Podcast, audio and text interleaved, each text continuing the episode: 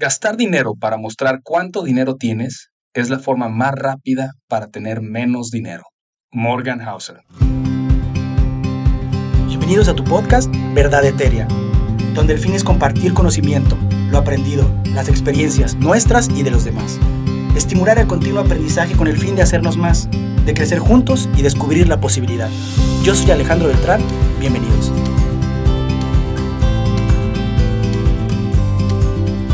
Hola, ¿qué tal a todos? ¿Cómo están? Espero que estén muy bien. Yo soy Daniel Macías, estoy aquí con mi amigo Alejandro Beltrán. ¿Cómo estás, güero? Bien, bien. Oye. ¿Contento? ¿Cómo te fue en eh, Chicago? Muy bien, estuvimos, este... Andabas de paseo y de congreso personal de traumatología, ¿no? O algo así. Sí, bueno, eh, fue un curso, fue, fue un curso de, de cirugía de columna, pero fue más paseo que otra cosa. El curso fueron dos días y estuvimos allá toda la semana. Pues fue mi esposa, estuvimos allá. Se vive bien de traumatólogo entonces. Se le, le va bien al doctor. Oye, este, bueno, felicidades, cumpliste años, antier. Gracias, ayer. Ayer, ayer. Bueno, hoy, hoy lunes 14, ayer domingo 13. Domingo 13. Felici- muchas felicidades. Muchas gracias. Este, Fíjate que quiero contarte algo en relación a los cumpleaños. Digo, no tenía, no tenía pensado ni sabía que me ibas a felicitar, pero quiero contarte algo que nace de un libro que me gustó mucho y que trae una premisa muy interesante. Este libro se llama Las voces del desierto. En este libro es una autobiografía de una señora, no me acuerdo qué se dedicaba la señora, pero esta señora, por azares del destino, por suerte, por fortuna, por, lo que tú quieras, por un sincrodestino es invitada a hacer una caminata a través del desierto durante semanas con los aborígenes australianos. No recuerdo hace, cu- cuánto fue. Que no es cualquier cosa que los aborígenes australianos te inviten a eso, es algo nuevo que no es común, no integran a la sociedad civilizada, entre comillas, a ese tipo de cosas o a su, a su comunidad. Al punto al que voy es que ella comenta algo en relación a los cumpleaños. Y dice así, cuando les hablé de las fiestas de cumpleaños me escucharon atentamente. Hablé de pastel, de las canciones, de los regalos y de la nueva vela que se incorpora cada año. ¿Para qué lo hacen? me preguntaron. Para nosotros, una celebración significa algo especial, pero no hay nada especial en hacerse viejo, no exige ningún esfuerzo, ocurre simplemente. Si no celebran el hacerse mayores, dije yo, ¿qué celebran entonces? Que nos volvemos mejores, fue la respuesta. Lo celebramos si este año somos mejores personas y más sabias que el año pasado. Solo uno mismo puede saberlo. Así que eres tú quien debe decir a los demás cuando ha llegado el momento de celebrar la fiesta. Vaya, pensé, eso es algo que debo recordar. Así que te agradezco que me felicites porque, en cierta forma, sí considero que soy una persona mejor que el año pasado y un poquito más sabia. Y no lo digo desde el aspecto pretencioso, sino del aspecto desde la humildad. Porque pues, no se lo había dicho a nadie más que a ti que me felicitaste. Hoy, Oye, pero eh, ahorita que lo dices, te, quiero platicar porque de hecho el tema de hoy, que vamos a hablar hoy de, de finanzas y vamos a hacer un, un podcast múltiple de esto, van a ser varios capítulos, porque es mucha la información que queremos compartir, pero ahorita que lo comentas, este tema en específico, eh, fuiste tú quien me abrió la cabeza hace muchos años. Uno ya trae como una cierta semillita, ¿no? Pero fuiste tú la persona que, que me dijo, Daniel, este, tienes que despertar en cuanto a esto, ¿no? Hace, ¿cuánto fue? ¿No? Que más de 10 años. no sé, yo honestamente no reconozco De- eso, pero definitiv- pues Definitivamente, este, entonces gracias, gracias por eso, gracias por tu vida, gracias por darme todo eso, porque eso eh, inició en mí un- una sensación de autoconocimiento que tenía que seguir aprendiendo sobre lo que yo creí que existía y era totalmente diferente. Y, muchas gracias por eso, bueno. Oye, pues qué bueno que te sirvió lo importante. digo, fue, fue hace, fue hace muchos años cuando, cuando empezamos a, a platicar un poquito de, de palabras este, que, que uno las siente y busca, pero no las puede eh, definir a- en un inicio, que es libertad financiera, eh, eh, todo esto que dice, busco, busco estar tranquilo, es algo diferente. a- a- algo diferente a lo que estoy acostumbrado. si eres feliz, a mí me hace feliz. Así que, pues qué bueno. Exacto, y, y bueno, em, precisamente por eso, por eso te agradezco y em, quiero platicar un poquito. Primero que nada, bueno, gracias a los que han concursado o participado en el, en el giveaway. Recordemos que estamos rifando un libro por semana, un libro por semana, libros que han marcado nuestras vidas personales y que, y que creemos que puede agregar valor a otras personas también. Eh, ahorita que estamos iniciando este, este tema ya de finanzas, vamos a cambiar ahora el tipo de libros. Estuvimos regalando libros asociados a la situación emocional, mental, eh, eh, del sufrimiento, de la felicidad, del éxito. Ahora vamos a empezar a, a enviar libros un poquito más asociados a finanzas. Aquí yo tengo el primero, que es un libro que, que es muy nuevo, que hizo un autor que se llama Rodrigo Cutiño, que él hace em, cursos de finanzas, eh, específicamente él enfocado a la inversión en bolsa de valores o mercado bursátiles, pero este libro, el primero que saca él, que se llama Money Coach, es un libro de finanzas personales, todo lo que necesitas saber de finanzas personales, este va a ser el libro que vamos a, regalar para la próxima, para el próximo capítulo. De esta la próxima a la próxima semana. Entonces, recuerden concursar. ¿Cómo se concursa? Es muy sencillo. Primero, tenemos que eh, seguir en redes sociales para que bueno, estén actualizados en la información que estamos mandando y, y, toda la información y lo que queremos compartirles. No vamos a estar detrás de ustedes, ni mucho menos molestando, sino más bien agregando un poquito de valor si les sirve la, la información que estamos compartiendo. Ese es uno, seguirnos en redes sociales. Y segundo, eh, en este caso va a ser contarnos una historia pequeña de cómo el dinero ha impactado sus vidas, tanto positiva como negativamente. Lo que quieran compartirnos, eso ya los hace participar en el, en el, en el giveaway. post, específicamente en un post. Que vamos a poner, exactamente. Vamos a poner un post el día de hoy, el día de mañana. Pueden empezar toda la semana a compartir y para la siguiente semana van a, van a concursar para la, para la rifa. Y para encaminarnos un poquito en tema, eh, bueno, ¿por qué queremos platicar de finanzas? ¿Qué, ¿Qué, es importante para ti hablar de esto? ¿Por qué es importante para ti en tu vida? ¿Cómo ha marcado? Pues principalmente porque no se les enseña sobre finanzas. No tenemos educación financiera. Cuando estudias tú en la escuela te enseñan un montón de cosas.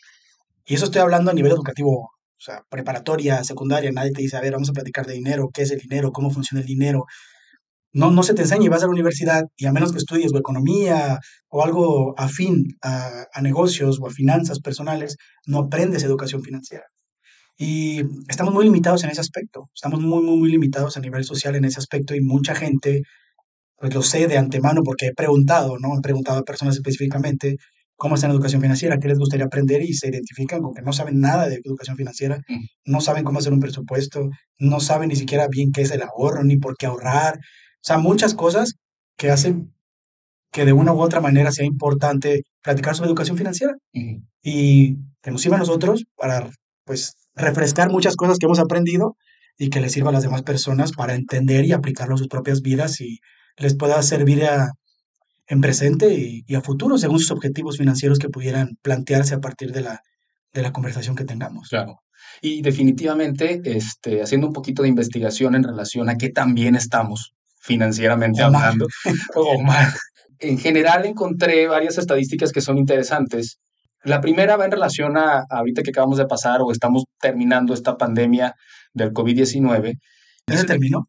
Eh, bueno, seguimos terminándola. Oye, aquí en México hace un año y medio ya... Se supone que ya se acabó. Ya se acabó, nadie hace caso a las, a las recomendaciones. Pero bueno, lo importante aquí es, hice un poquito de investigación en relación a esto y encontré que el 80% de las personas durante la pandemia solo podían vivir sin trabajar, es decir, porque pararon todo, cinco meses en promedio. ¿Cuánto porcentaje? Cinco meses, el 80% de la población. Es decir, si yo dejo de trabajar o dejaba de trabajar porque nos mandaron todos a, a casa, con el dinero que tenía cada persona podía vivir en promedio cinco meses. Cinco meses. a partir de que ya no tiene trabajo. A partir de que ya no tiene trabajo. Con la misma calidad de vida. Con la misma calidad de vida. Es, es, es, es, impactante, ¿no? Es, durísimo. Entonces, eso habla un poquito de, de, qué tanto conocimiento tenemos en relación al dinero y las finanzas en general. Hay muchas otras eh, estadísticas. Aquí, por ejemplo, tengo algunas que hablan de, bueno, el 85% de las personas no están conformes con sus trabajos, 78% de los trabajadores viven al día con salarios destinados al pago de deudas también. Entonces aquí hablo un poquito de falta de información que tenemos sobre el dinero en general. Y entonces, para encaminarnos al tema, primero que nada, pues, ¿qué es el dinero, no? Entonces, escucha una palabra que utilizamos todas las personas día a día, pero ¿podríamos definir qué es el dinero como para entenderlo un poco más? Sí, no, sí, no vamos a decir, a ver, el dinero es, papel. Así siendo objetivos y burdos, el dinero es un pedazo de papel. La diferencia entre el dinero de Monopoly o del turista mundial, el dinero que nosotros utilizamos como método de intercambio, es que este está avalado por la sociedad legalmente y el otro no. Ahora, ¿cómo nació el dinero? A nivel económico, hace mucho, mucho, mucho tiempo, no existía el dinero, solamente existía un método de intercambio que era el trueque. Pero el trueque dejaba de ser práctico cuando yo te intercambiaba a ti, por ejemplo, una vaca, yo te daba a ti, Daniel, una vaca, y tú me dabas un costal de papas, la diferencia es que a ti la vaca te iba a tener utilidad y rendimientos durante mucho tiempo.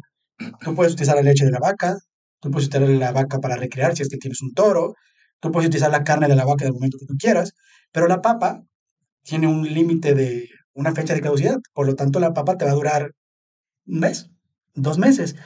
La cosa es que siendo lo más prácticos y simplificados en este aspecto, no era muy, pues no era muy útil ese tipo de trueques, ¿no? A lo mejor había otro tipo de trueques que eran más prácticos, pero se, dio, se, dieron, se dio cuenta la sociedad que no era muy útil para ciertas partes.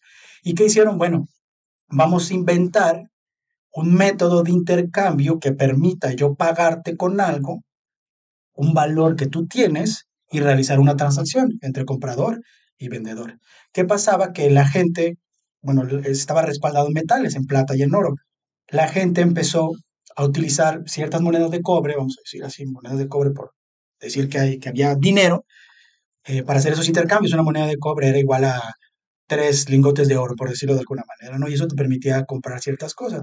La cosa es que fue evolucionando así la economía, hasta que eventualmente nacieron los bancos. Antes el dinero estaba respaldado en esos metales, en oro. Al día de hoy el oro no está respaldado en nada. Por eso digo que es un papel el único valor que se le da es el método de intercambio que, que es aplicado para adquirir un valor y que al final de cuentas pues es el único objetivo del dinero, el tener un método de intercambio y saber que, pues, que el dinero no vale nada y cada vez vale menos. Claro. El dinero es importante en las áreas que funcionan, pero es extremadamente inútil en las áreas que no funcionan. Exacto, exacto. Ah, bueno, ahorita que, que, lo comentas de esa, de, esa manera, como ha ido cambiando la manera de adquirir ciertos bienes en cierto punto, que inicialmente tal vez era te cambio un bien por un bien, y hoy día, bueno, después cambia y se empieza a crear, bueno, este papel o esta moneda o esta, esta estructura que tengo aquí va a tener un valor que tiene un respaldo, como lo comentabas, en oro, y ahora ese va a ser el, el medio por el cual vamos a intercambiar los bienes pero las reglas del dinero han ido cambiando entonces, por eso tal vez la definición puede también ir cambiando. Claro. Por eso que comentas, tal vez en un principio, porque yo también busqué la definición en, en, en un diccionario, y la definición como tal es conjunto de monedas y billetes que se usan como medio legal de pago. Es del diccionario de Oxford. Claro. Entonces, yo creería que esa definición pues es obsoleta, porque el dinero no, hoy día, entonces las tarjetas de crédito no estás manejando dinero porque no tengo un billete una moneda, es decir, ha ido evolucionando también. Entonces es importante actualizarnos en el tema porque las reglas de dinero van cambiando conforme pasa el tiempo. Y es que la mayor parte del dinero está a nivel virtual, no está a nivel físico. Porque tú vas a un banco, pides un préstamo y en segundo ya está el dinero ahí. Pero ¿dónde está la palpabilidad de ese dinero? Eh, pues, si hoy quisiera sacar todo el dinero que, dinero que hay en el mundo y lo pongo aquí en algún lugar, en algún sitio, así sean cuentas bancarias, no hay suficiente estructura monetaria o billetes para ponerlo. Ni de broma. exactamente. Entonces, es lo que digo, las reglas de dinero entonces van cambiando, por lo tanto, la definición en algún punto quedó obsoleta. No podría decir exactamente en, en qué momento, pero en el momento en el cual ya no es algo tangible siempre, como un billete, una moneda, pues la definición empieza a cambiar, porque ya el dinero también se puede manejar con otras estructuras, simplemente con el celular, una transacción de un lado a otro, es un intercambio en cierto punto de bienes tal vez, pero no está involucrado algo físico. Sí, no hay nada palpable. Exacto. Entonces, bueno, yo busqué otras definiciones, encontré en algunos libros las siguientes, cada quien puede ir tomando la que más sienta como que, se, apega a, ellos. Para mí esta fue bastante interesante porque habla eh, del dinero como un producto de intercambio, como lo hemos platicado, pero lo agrega una parte que dice, es una herramienta. Es una herramienta que se debe de aprender a utilizar para sacar el máximo provecho. Entonces cambia todo, porque ya se vuelve no nada más para intercambiar un bien, sino e, en algo adicional que te puede generar mayores beneficios. La clave es cómo lo utilizas, ¿no? Tienes un método de intercambio que se transforma en una herramienta que estás utilizando para generar más dinero. Más. O para generar deuda. Bueno. Todo depende de cuál es la aplicación que le tengas al dinero. Exactamente. Y dice, debe verlo como una máquina que trabaja por usted para brindarle independencia económica. Iremos platicando de términos. La idea aquí importante es llevarnos que el dinero, podemos buscar múltiples definiciones, pero que el dinero ha ido cambiando sus reglas y por lo tanto su definición también se ha ido modificando. Hoy día, hoy día por todos los instrumentos que existen, tanto de ahorro como las facilidades de gasto, se vuelve algo que no es siempre tangible, pero que es una herramienta que sí, definitivamente se puede utilizar como algo que te produce más dinero, ¿no? Es una herramienta y no nada más para intercambio de ciertos bienes, ¿no? Bien, vamos a hablar un poquito, tengo ganas de que platiquemos antes que enfocarnos a, temas ya muy, muy específicos de una situación muy general que es el balance financiero. El balance financiero, en términos muy generales, es un estado en el cual mis ingresos... Es una hoja de balance, ¿no? Sí, es, no es un estado del ser, es como un estado de papel. Claro, claro, es, un estado de resultados se llama, en donde yo tengo todos mis ingresos, los anoto aquí, todo lo que llega a mí, que es, el ingreso, menos todo lo que gasto, que pueden ser muchas cosas. Todo, todo, dulces, todo. todo que 50 centavos, va todo lo que gasto. Y lo resto. ¿No? Le, a mis ingresos le resto el gasto y me da un resultado. Ese resultado se llama utilidad. Si tuve algo positivo, o sea, tuve dinero de sobra o pérdida cuando gasté más de lo que llegó a mí, ¿ok? Entonces, el balance financiero es este simple cálculo matemático. Aquí lo más importante que yo me di cuenta en, eh, en, mi vida personal, porque en mi vida personal yo comencé a investigar un poquito de estados financieros o de dinero, de en dónde me encontraba, de, bueno, desde que esa ocasión hace 10 años, 15 años que, que estuvimos platicando de esto, y empecé a darme cuenta que yo no podía saber cuál era mi estado financiero, mi estado de resultados. No lo sabía porque primero no tenía registrado en qué gastaba. Esa es la primera. Entonces, si no tengo registrado en qué gasto, ¿cómo puedo sacar yo este cálculo? Y el ingreso, por ejemplo, es, muy, es, es para personas que tal vez tienen un sueldo fijo, pueden saber cuánto ganan tal vez, pero hay personas, por ejemplo, nosotros los médicos que ganamos tal vez como por el autoempleo, que trabajamos y ganamos, pero si tuve menos consultas un mes o tuve más procedimientos otro mes. Ganas más, ¿no? Exactamente. Pero eh, yo he conocido muchos médicos que no tienen registrado con exactitud cuánto ganaron por mes, por ejemplo, de sus consultas o de sus procedimientos eh, o de las cirugías. Entonces, ¿cómo puedo cada mes hacer un balance si no lo tengo registrado? Ni de mis ingresos, ni de mis gastos. Por lo tanto, la parte quizá más básica de la... Fundamental, sin eso no existen las finanzas personales. porque necesitas datos. Esos datos, esos datos son eso, cuánto gano y cuánto gasto. Y eso aplica exactamente un negocio en una inversión. ¿Cuánto cuánto va a costar mi negocio, cuánto está gastando mi negocio, cuánto está ganando mi negocio. O sea, aplica absolutamente a todo lo demás. A todo. Y es por eso que creo que es, el, es la estructura de dónde irnos profundizando más a fondo de, del tema de finanzas. Y que usualmente la hoja de balance para gran parte de la sociedad, utilizando la estadística que tú me das, está en rojos. Porque estás gastando más de lo que tienes, porque tus tarjetas de crédito están saturadas de deudas, de meses sin intereses o a veces pagando intereses para específicamente la frase que dijimos al principio. Sí. Para aparentar ciertas cosas que nos hacen tener menos dinero, pero no tener idea realmente de lo que estamos haciendo. Sí, sí, sí. Hay un ejemplo donde, que leí en el libro este de la psicología del dinero, donde Rian iba a demandar a su asesor financiero porque iba a quedar en bancarrota. Pero el asesor financiero se preguntaba, bueno, era necesario decirle que cuando compras cosas, terminas con las cosas, pero no con el dinero. Claro. ¿Sabes? Y, te quedas y dices, pues sí es cierto, o sea, Rihanna ahorita al día de hoy es billonaria, pero estuvo cerca de la bancarrota. Sí. Estuvo muy cerca gracias a sus decisiones financieras, porque estaba sobregastando el dinero a lo loco pensando que era infinito. Sí. O sea, no es infinito. Y si no utilizas ciertas herramientas, puedes tener ahí 50 millones de dólares y te lo acabas. Sí, claro. Y te quedas en la bancarrota.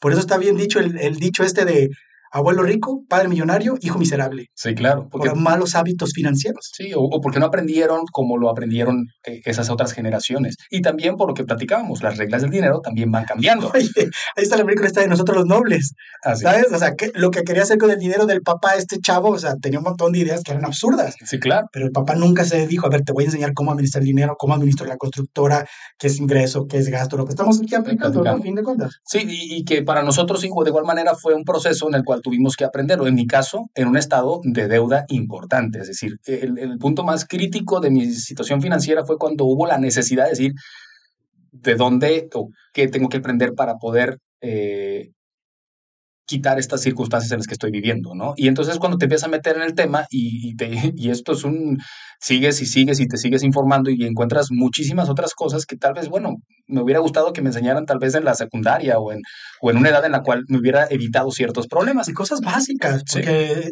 o sea, es algo que estamos de acuerdo tú y yo, las finanzas y todas estas cosas no es nada complicado. Es algo que se puede simplificar, pues, pues mucho. ¿Qué, es lo que queremos hacer en este podcast, no? No tiene nada de ciencia. Aquí, ahorita que platicabas, este, sobre, sobre que la gran mayoría de las personas en algún punto, según la estadística, pues están en deuda, ¿no? Porque definitivamente si mi ingreso es menor que mi gasto, no hay de otra, o sea, estoy endeudado sí o sí, o sea, no, no hay otra opción. Y aquí eh, yo encontré en un libro eh, que hay cuatro tipos de actitudes que podemos tener con el dinero y son las siguientes. El que gasta más de lo que gana, que es lo que platicábamos ahorita, que eso me genera un flujo negativo. Tengo menos. Cada mes tengo menos. ¿sí? Otro, el que gasta lo mismo que gana, tiene un flujo neutro. Pero está en quiebra. En ese momento, mientras, mientras mantenga su ingreso, mientras tenga su ingreso, pues va a tener un problema, va a mantener su, su ritmo o calidad de vida. Aquí el detalle, y, el mismo gasto, obviamente. Y aquí el detalle es qué pasa si esa persona, por alguna razón, tiene que dejar de trabajar ahí por alguna circunstancia. Ahí es donde viene la quiebra. A ver, me gasté todo lo que recibía, pues. ¿Qué pasa, el siguiente, ¿qué pasa el siguiente mes? ¿no? Eh, ¿De dónde voy a comer? ¿De dónde voy a tener? Entonces, esa es la segunda actitud, el que gasta lo mismo de lo que gana. Y hay otras dos actitudes que son el que gasta menos de lo que gana y ahorra.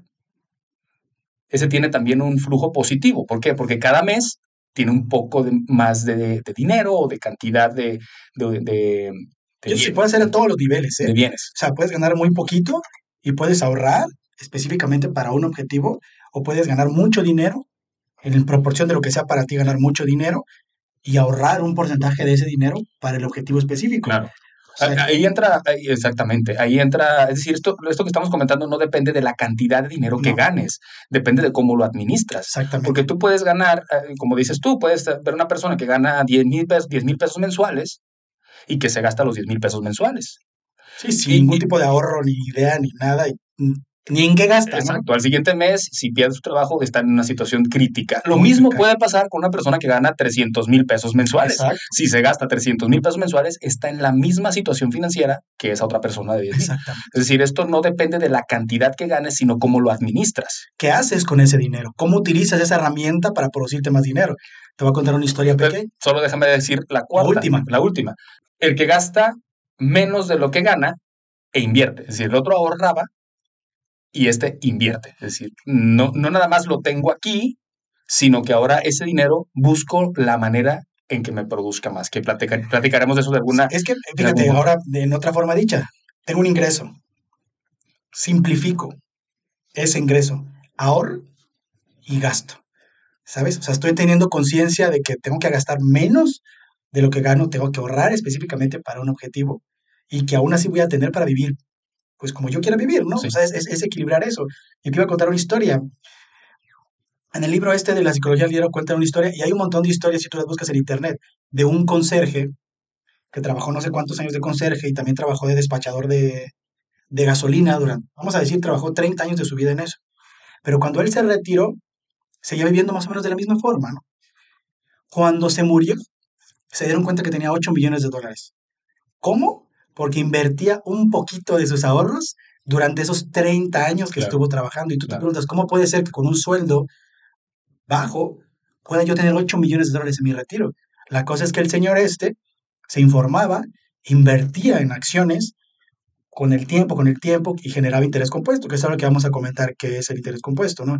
¿Y qué pasó? Que tenía 8 millones de dólares y al final dejó 2 millones de dólares a su familia y donó 6 millones de dólares. Y ya después decían, ah, filántropo, inversionista, pero en el momento nadie tenía idea de que ese señor era rico, acaudalado, tenía libertad, que tenía un montón de lana ahí en el banco. Y, y eso puede pasar en, cualquier lado. Tú puedes ir caminando por la calle y, no por cómo la gente se vista, lo decíamos al principio, está realmente hablando de cómo es su situación financiera real, ¿no? Lo único que sabes es, es, es lo que te decía, que gasto para comprarse eso que trae puesto o que tiene una deuda para poder pagar, eso que trae puesto. Es las únicas dos cosas que sabes. No sabes que esa persona tiene dinero, que es un buen manejador de su presupuesto, que es acaudalado o que es rico. No tienes ni idea de eso, solamente tienes idea de esos dos puntos. Claro. Y ahorita que lo comenta, ahorita dijiste presupuesto. La palabra presupuesto, pues básicamente es la base con la cual podemos empezar a controlar nuestro balance financiero. Porque con un presupuesto, pues tú tienes que tener ya bien establecido cuál es mi ingreso, que ahorita vamos a platicar de los tipos de ingresos que hay, y yo voy a definir cuánto voy a destinar de mis ingresos a gastar para situaciones específicas, que pueden, claro, situaciones básicas de la vida, eh, tal vez entretenimiento, está bien, pero yo lo voy a definir ya con un control, con esa administración que estoy definiendo yo, para poder llegar a ese punto de decir, bueno, de esas cuatro actitudes que yo mencionaba hace rato, el que gasta más de lo que gana, el que gasta lo mismo que gana, o el que gasta menos de lo que gana y lo invierte o lo ahorra, entonces yo puedo decir, ok, quiero invertir, quiero ahorrar y por qué quiero hacerlo también. ¿Cuál es mi objetivo? ¿Cuál es mi objetivo? Entonces tú, desde ahí parte todo esto. Entender primero cuál es nuestro estado de balance financiero. ¿Cómo estoy hoy en esta situación? Cuando yo comencé a hacer esto, estaba en números rojos, estaba en deuda. Yo me había ido a, a, Colombia, eh, tuve que vender mi carro para mantenernos allá, estaba yo con mi esposa y estábamos estudiando, que al final de cuentas fue una inversión, pero yo estaba perdiendo, o sea, gastando ese dinero, gastando, gastando y no tenía un ingreso. Entonces yo regreso a México y me encuentro pues en una situación de números rojos y tenía que ver la manera en la cual pues salir adelante, ¿no? Entonces empezar a aplicar toda esta información fue la que nos ha ido ayudando a estar en la situación en la que estamos hoy día. Entonces, de ahí parte, bueno, entonces, ¿qué es un ingreso? Pero antes de hablar de eso, quiero comentar un quote que dice Rodrigo Cutiño en su libro, precisamente este que, que vamos a regalar, que dice, debes cambiar tu forma de ver el dinero como un instrumento que solo sirve para gastar y entender que también funciona como para comprar activos que trabajen para ti. Y es que, ¿sabes qué? Recalcando un poquito de esa frase, psicológicamente o instintivamente tienes una deuda, pero tú recibes el dinero y dices, no voy a ir a pagar mi deuda. Lo utilizas para gastar. Mm. O sea, instintivamente dices que tengo este dinero, lo voy a gastar, no voy a ir a pagar mi deuda. ¿Por qué debería de pagar mi deuda si puedo gastar en algo que me genera un placer inmediato, pero efímero? Claro, claro. O sea, pero instintivamente tenemos eso hasta que tú controlas esas partes, que es algo que hemos ido platicando y enseñando, porque es aplicable a esto. Sí, definitivamente. ¿Cómo controlo mis emociones en relación al dinero? Recibo un cheque hoy por 100 mil pesos, no te lo vas a ir a gastar mañana, a menos que eso quieras hacer, ¿verdad? ¿Qué hago con esos 100 mil pesos? Ok, no digo que no te lo gastes, un porcentaje.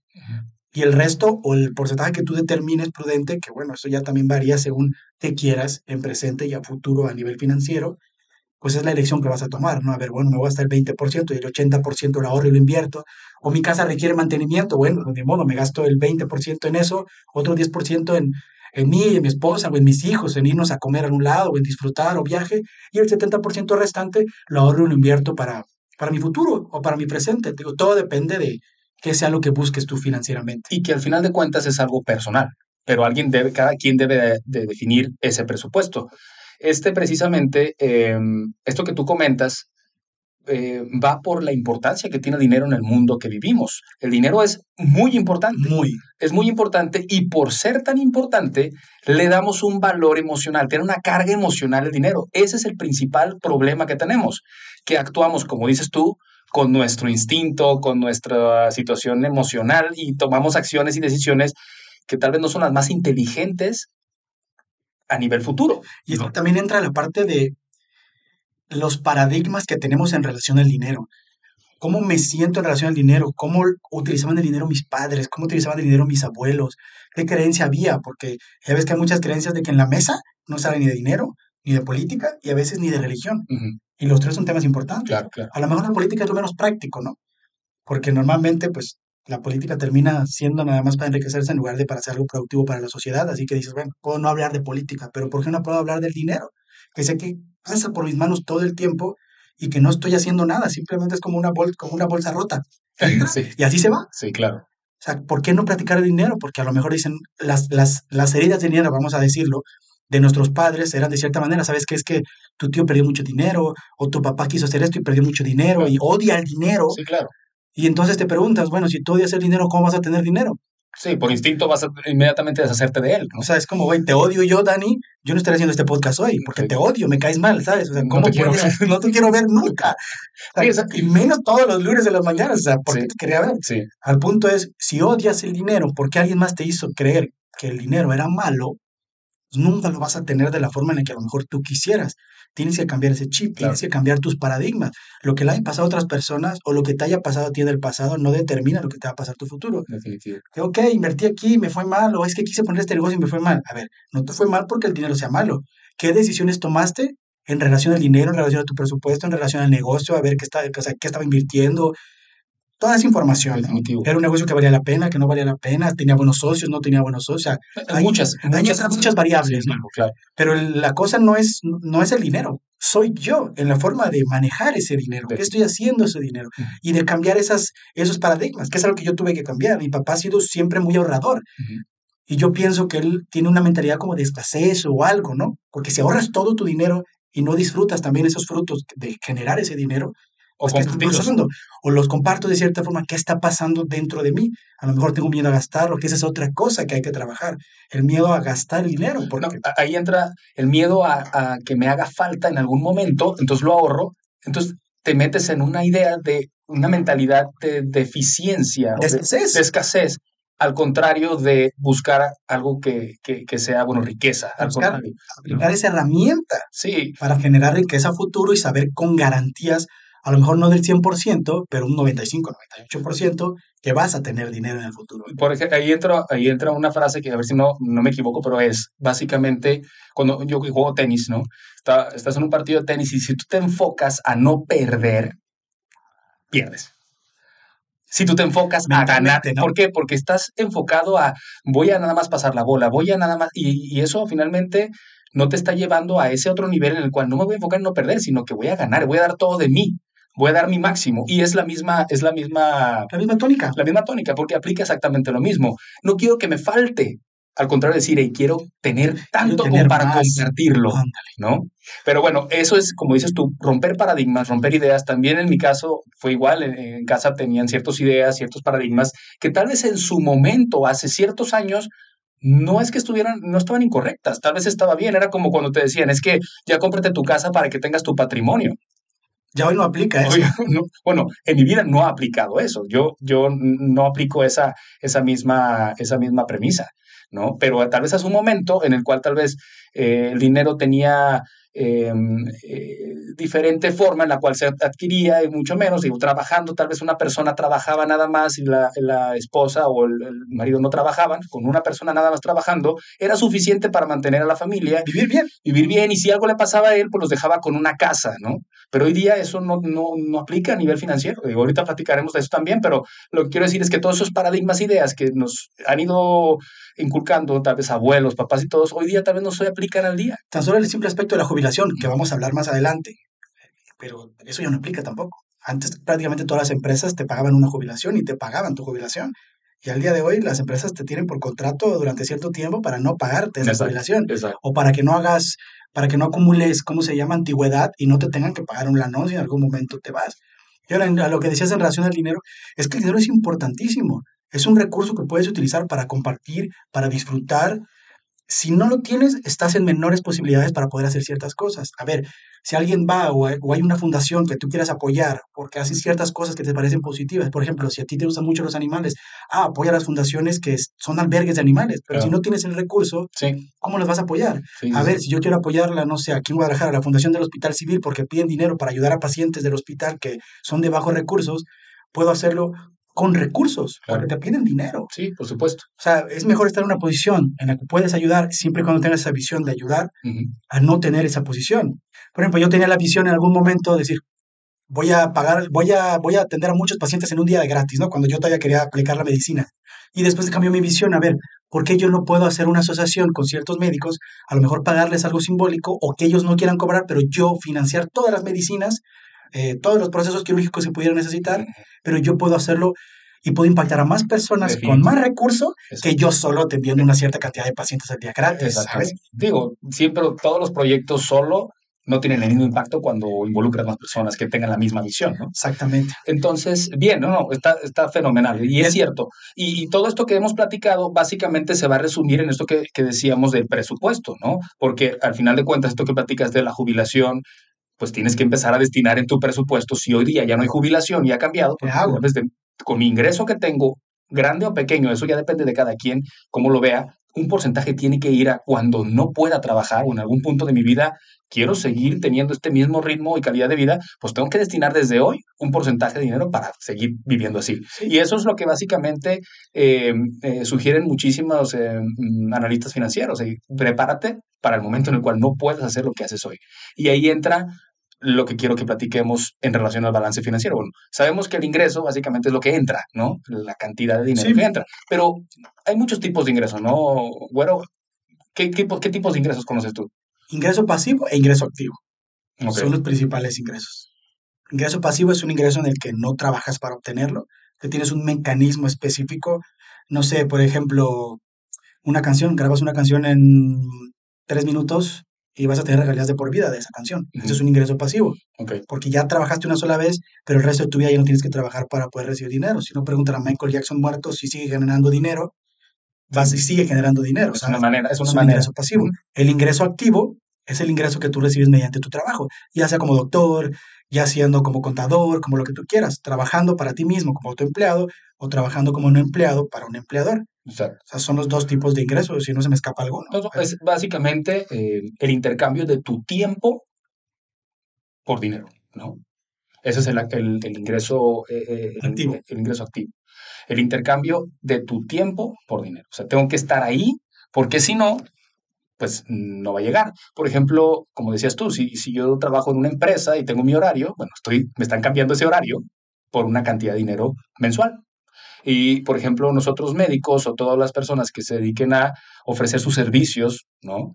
Eh, sus servicios de manera independiente, como autoempleo, es que lo llaman en varios libros, quizá el que más conocido es eh, Rico, Padre Pobre de Robert Kiyosaki, eh, que tiene añales y que tiene las, lo básico de esto también recomendado, precisamente lo que dice, ¿no?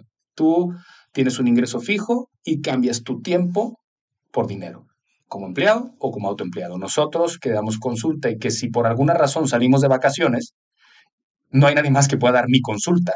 Entonces yo dejo de ganar ese dinero porque, porque estoy fuera. Entonces eso genera en cierto punto un problema porque estoy cambiando quizá lo más valioso que es el tiempo, porque pues, es lo que tenemos realmente limitado en, en- en esta vida, por el recurso. ¿no? Y sí, claro, puedo ganar mucho dinero dedicándome a tres trabajos diferentes, con horarios diferentes, y, y- y nunca tengo tiempo para, pues, para mí, mi O familia, para lo- gastarlo. o para gastarlo ¿Sabes? para lo que tú quieres hacer de tu vida. Entonces, importante saber que existen ingresos activos e ingresos pasivos. Aquí yo tengo una tabla que resume o dice las diferencias entre uno y otro, que son esas que comentábamos, pero para dejarlo un poquito más claro. Ingreso activo es el dinero que se obtiene producto de algún trabajo realizado que haya implicado un esfuerzo físico o mental. Requiere de mi tiempo y actividad cada que se obtiene. El ingreso pasivo es una actividad que genera un beneficio económico sin necesidad de hacer ningún tipo de trabajo en particular. Requiere un análisis y un trabajo inicial único y son continuos, incluso mientras se descansa o se viaja, lo que platicábamos. Y es que es algo, es algo a lo que invitamos platicando este podcast, que tú puedes tener tu empleo, que tú puedes tener tu profesión a la cual te dedicas de forma independiente y que aparte puedes tener otros mecanismos que te puedan generar ingresos pasivos Exacto. o que te puedan generar a futuro un capital suficiente para tu retiro cuando ya no quieras trabajar o que puedas tener las tres cosas. Sí, ¿sabes? O sea, no hay necesidad de quedarse en un punto. Pero como muchas veces decimos, bueno, quiero invertir, quiero algo diferente, pero no tengo idea en qué, o no tengo idea en cómo, o no sé cómo, claro. pues bueno, por eso te invitamos y por eso estamos haciendo esto, porque sabemos que hay otros mecanismos y que puedes seguir haciendo lo que estás haciendo. Si disfrutas lo que estás haciendo, pues qué mejor todavía, o puedes utilizar eso que estás haciendo como apalancamiento, como para ayudarte a que en un futuro sí puedas estar haciendo lo que quieres estar haciendo. Pero depende de las decisiones que tomes hoy a nivel financiero Exacto. y que conozcas qué puedes hacer, porque no sé lo que no sé.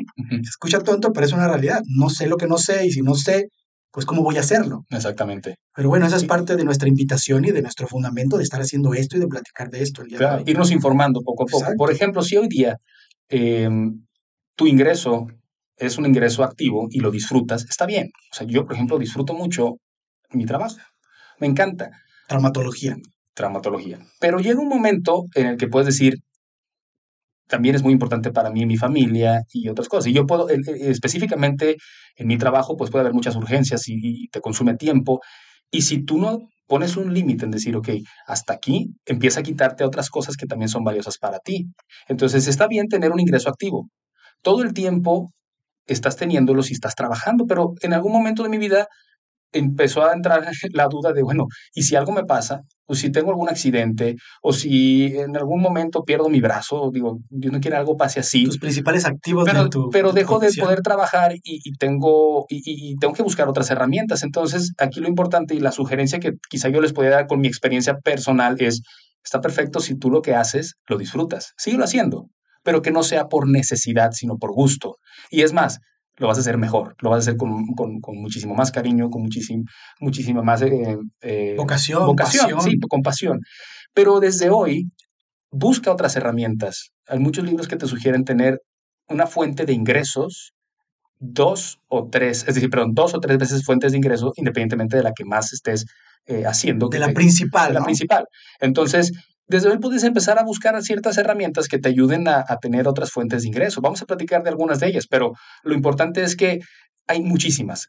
Es, simplemente ponerte creativo. Es más, si haces hoy en tu trabajo algo que tal vez no te encanta, no se trata de que lo dejes desde este momento, pero que busques en tu día algo de tiempo para empezar a desarrollar algo que sí te encanta, aunque no sea algo que te genere un ingreso importante en este momento, pero empieza a desarrollar, empieza a desarrollar y a futuro muy probablemente eso te pueda empezar a generar un, ingreso. Por ejemplo, eh, bueno, no sé, tal vez hay alguien que le gusta pintar, es un ejemplo, ¿no? Y tal vez no eres muy bueno pintando porque no le has dado el tiempo suficiente para desarrollar esa habilidad. Pero si tú dices, bueno, voy a empezar a tomar una clase de pintura en una hora, este... Por la noche. Por la no, el tiempo que tú quieras. Al final de cuentas te apasiona y te gusta, lo vas a empezar a hacer. Y empiezas a desarrollar tu técnica, empiezas a buscar ciertas... En algún punto ese, ese cuadro o esas pinturas que estás haciendo pueden llegar a tener algún valor, ¿no? Claro. Entonces, lo que quiero decir es que hagan lo que les apasiona y busquemos no nada más una fuente de ingresos, porque eso es muy peligroso. Es como tener una mesa, tiene las cuatro patas. Si solo tuviera una pata y se fractura esa pata, se cayó toda la estructura que estaba sosteniendo. Pero si tienes una mesa de cuatro patas, si tú tienes cuatro fuentes de ingreso y se rompe una por alguna situación, tal vez una pandemia, por ejemplo, o una, una situación... Cualquier de salud. Cualquier cosa que no vaya de acuerdo a tu plan. A tu plan, ¿no? que tengas planeado, y, y se afecta una de las fuentes de ingreso, pues tienes las otras tres, la mesa no se cae. ¿verdad? Entonces, importante ver que los ingresos son la base y saber cuánto ganamos y de empezar a buscar otras fuentes de ingreso nos va a dar una estructura financiera muchísimo más estable para poder enfocarnos en ese futuro que estamos planeando, ¿no? Y tener una salud financiera, ¿no? Una, saludable financieramente. Una salud financiera. Uno, uno descansa mucho más cuando sabe que si algo pasa con tu empresa, con tu negocio, con tu trabajo, tienes otras tres fuentes que te pueden mantener en ese Es que es una clave de la inversión. No invierto todo mi dinero en una sola canasta. Diversifico, busco la forma de mover mi dinero o de amplificar mis canales de inversión para que si se rompe una pata por una pandemia, porque me corrieron de mi trabajo por la pandemia, o porque quiero buscar otro trabajo, o porque quiero abrir un negocio, o porque quiero dedicarme de tiempo completo a pintar y vender mis pinturas, saber que tengo un soporte financiero en otras patas, hablando coloquialmente de lo que estamos ejemplificando, que me sustentan y me protegen para yo no caer pues en bancarrota o en la escasez o en problemas que esos problemas generan tus heridas del dinero que al futuro te van a afectar. Definitivo. ¿Sabes? O sea, es, es, específicamente eso. Bueno. Oye, bueno, vamos a, vamos a dejar este, este podcast aquí porque estamos llegando ya al límite de tiempo. En el siguiente sí, seguiremos hablando ya específicamente de gasto. ¿Qué aprendimos hoy entonces? Hoy aprendimos primero qué es el dinero, que puede ir cambiando esa definición conforme el tiempo. Eh, lo importante es que sepamos que es hoy día una herramienta que nos puede ayudar para producir más y más dinero en este punto. Que el dinero trabaje para ti, que trabaje en lugar de tú trabajar por obtención del dinero. Exactamente. Y eh, también aprendimos los ingresos, que hay dos tipos de ingresos, activos y pasivos, que no es que sea uno mejor que el otro, simplemente se, em, se pueden complementar entre ellos, se pueden complementar. Yo puedo tener un ingreso que dependa de mi trabajo, pero al mismo tiempo puedo tener otro tipo de ingresos que si me afecta uno de ellos, tengo un sustento que me permite seguir adelante. Hoja de balance. El hoja de balance, que es el balance financiero, que depende de cuánto gano, cuál es mi ingreso, cuál es mi gasto, de lo cual vamos a hablar en el siguiente podcast, y la resta de esos dos nos da si tengo una utilidad, o sea, una ganancia o una pérdida. ¿De acuerdo? En los siguientes podcasts platicaremos de qué es un gasto, qué es la deuda, que también es importante, que hay tipos de deuda buena y mala, etcétera. El ahorro, que puede llegar a ser impráctico si no tiene un objetivo específico. Y, también... De la inflación. ¿Qué podemos hacer cuando tenemos ya, bueno, si llegamos a un punto de balance financiero positivo, es decir, que tengo ya cierto recurso, bueno, ¿qué puedo hacer con él? Yo he, yo he hecho una revisión sobre el tema y hay siete cosas que podemos hacer con el dinero, ya que lo tenemos. La platicaremos más adelante. ¿Bueno, algo quieras agregar? Nada, nada, cerraremos este podcast, nos vemos en el próximo y, y recuerda que lo único que existe es el aquí